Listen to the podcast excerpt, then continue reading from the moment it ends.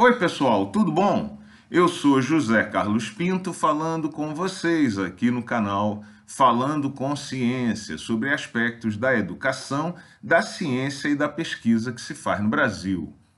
A FAPESP, a Fundação de Apoio à Pesquisa do Estado de São Paulo, anunciou na semana passada a correção de todos os valores das bolsas de pesquisa pagas pela instituição.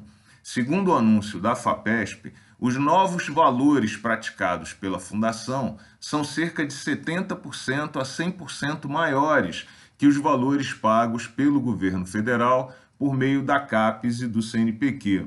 Não por acaso, essa diferença corresponde exatamente à inflação acumulada no período dos últimos nove anos, como caracterizada pelo IPCA e pelo IGPM, discutido aqui em vídeo anterior do canal os novos valores das bolsas a serem pagas pela FAPESP, você encontra aqui embaixo, como sempre, na descrição do vídeo.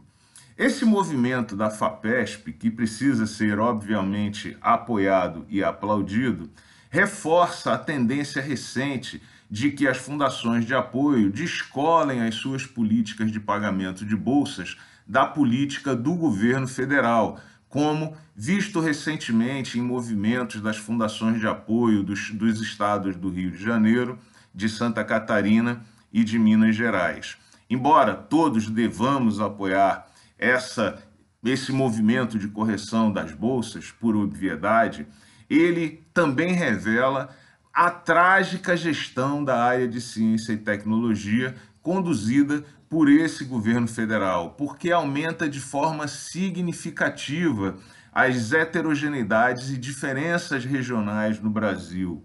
Perceba que, nesse contexto atual, dificilmente um estudante de pós-graduação paulista encontrará motivação para desenvolver seus estudos de pós-graduação em um programa localizado em outro estado da federação.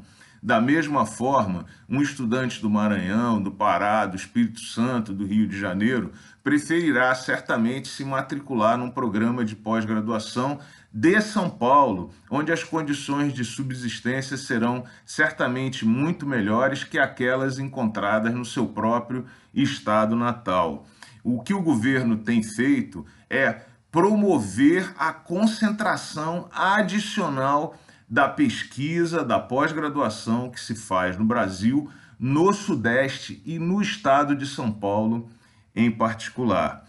Muitas pessoas aproveitam esse tema para dizer que essas diferenças são devidas à riqueza do estado de São Paulo, mas em verdade não é bem assim. Trata-se de desinteresse político do governo federal. Veja que essa análise não resiste rapidamente a uma análise de ordem de grandeza são cerca de 400 mil estudantes de pós-graduação no Brasil, mas um terço desses estudantes está estudando em universidades privadas e próximo de um terço desse total também faz cursos à distância ou trabalha, de maneira que não demandam bolsas de pesquisa para desenvolverem os estudos de pós-graduação.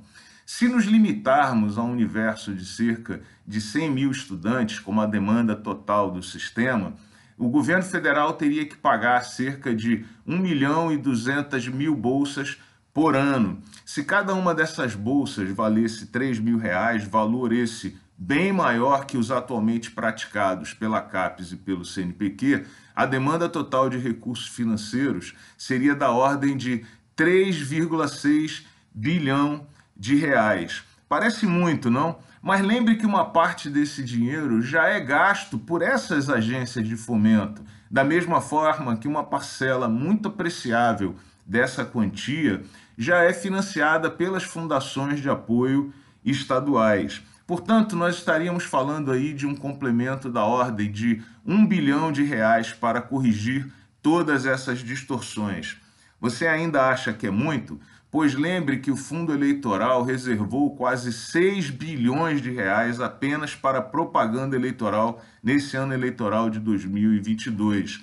Lembre também que os valores reservados para aquele orçamento secreto que é usado para fazer politicagem no Brasil e comprar tratores superfaturados é equivalente a cerca de 16 bilhões de reais apenas nesse ano de 2022. Em contrapartida, o orçamento do Ministério da Ciência e Tecnologia e Inovação para todo o ano de 2022 é de apenas 14 bilhões de reais. O que a gente vê aqui é que esse bilhão não vai fazer muita diferença no orçamento federal. Trata-se, em verdade, de opção política de descaso com o ensino, com a formação superior e com a pesquisa, ciência e tecnologia do país. Parabéns à FAPESP, pelo jeito, a, a, o que nós teremos que fazer é nos dirigirmos todos para São Paulo. Um grande abraço e até o próximo vídeo.